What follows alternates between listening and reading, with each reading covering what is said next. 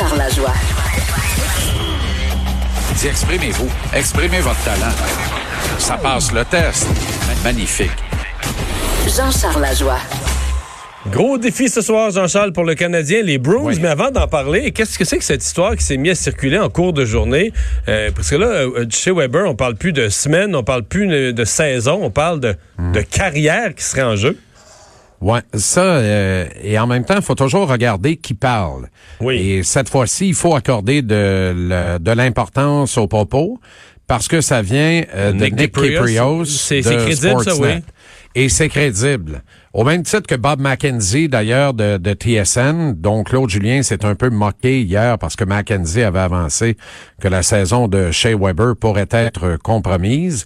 En même temps, ça prend pas un grand devin pour comprendre que si dix jours après un tir sur le pied, t'es encore enflé, ça se peut bien que tu rejoues pas cette année, là. Tu comprends? à moins que l'équipe fasse les séries, ce qui ne sera pas le cas à Montréal. Parce que c'est, ben oui, c'est plus qu'un, c'est plus qu'un échymose, là. Quand il y a de l'enflure, au point de ne pas être capable de diagnostiquer officiellement une blessure, clairement, c'est qu'il y a une fracture en dessous, Mario. Là.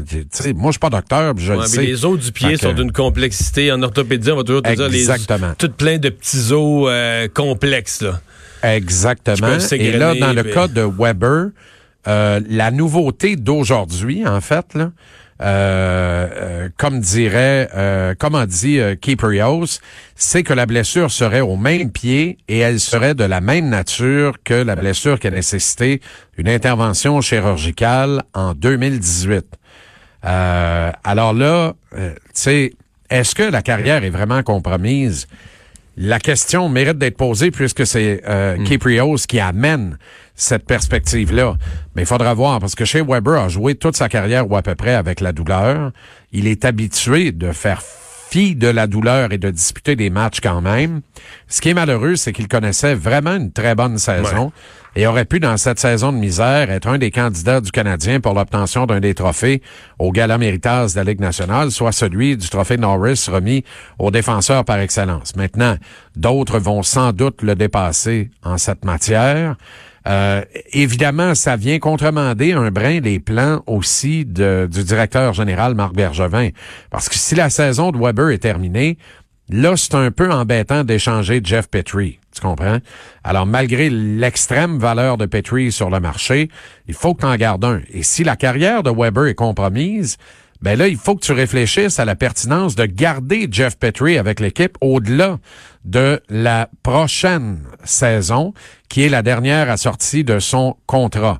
Alors là, tu t'exposes à surpayer Jeff Petrie, mais en même temps, tu n'es plus obligé de surpayer chez Weber comme c'est le cas depuis son acquisition. Tu sais, je faisais, je faisais un exercice là ce matin, puis je je suis allé voir pour le fun les joueurs qui vont être disponibles au 1er juillet sur le marché des joueurs autonomes sans restriction. Et j'en ai trouvé cinq à la défense seulement, trois du côté droit et deux du côté gauche, qui sont de très, très bons candidats que Marc Bergevin peut approcher le 1er juillet pour tenter de les enrôler avec le Canadien. L'un de ces candidats-là, on va tout faire pour le garder à Boston. Mais tout faire pour les Browns, ce n'est pas surpayer. Ils ne font jamais ça. Alors, est-ce qu'ils vont vraiment offrir 49 millions pour 7 ans au défenseur Tory Krug? J'en doute. Est-ce que Marc Bergevin pourrait être tenté de le faire? Pourquoi pas? Voilà un candidat logique à joindre le contingent du Canadien sur le flanc gauche. L'autre candidat à gauche, tout naturel pour moi, c'est TJ Brody des Flames de Calgary, qui lui aussi va être en renégociation de contrat. Et c'est très bon. C'est ah deux bons candidats, puis c'est deux gars qui sont à la fin de la vingtaine. Donc, ils commencent ce qu'on considère être le prime. Fait que ça, c'est des gars à qui tu peux consentir une entente de 7 ans parce qu'elle va venir à échéance à 35 ou 36 ans. Donc, il n'y a pas aucun danger, il n'y a pas de problème. Tu comprends? Maintenant, du côté droit, le meilleur candidat, tant qu'à moi, est Alex Pietrangelo, le défenseur des Blues de Saint-Louis, gagnant de la Coupe Stanley. Et là, tu te dis, ben oui, mais c'est quoi l'intérêt ben de Pietrangelo de venir à Montréal? C'est un très, très bon ami de Shea Weber et de Carey Price, un compagnon d'armes avec Équipe Canada. Ah, il y a quelque chose là, là que tu peux peut-être utiliser comme levier pour tenter de sensibiliser Pietrangelo et l'attirer à Montréal. Dans le cas de Pietrangelo, là, vous pouvez m'accuser de rêve en couleur. Vous avez peut-être raison. Mais pour moi, c'est un candidat intéressant. Tyson Berry va devenir disponible également. Est-ce que les Leafs de Toronto auront l'argent pour garder ce joueur-là? J'en doute. Fait qu'il y a des bons candidats pour venir reniper. Marc Bergevin là, pourrait faire coup double et il a l'argent poches pour le faire et se doter d'une vraie première paire de défenseurs directement sur le marché des joueurs autonomes sans restriction le 1er juillet. Et enfin, on dira, ben c'est plus vrai que les gars viennent plus jouer à Montréal au 1er juillet quand ils sont libres de s'entendre avec l'équipe de leur choix. Maintenant, il est très possible qu'ils choisissent une destination exotique, qu'ils se retrouvent dans un marché comme la Floride ou encore la Californie, mais à un moment donné, ces clubs-là aussi, Mario, auront plus une scène. Tu comprends? Mm.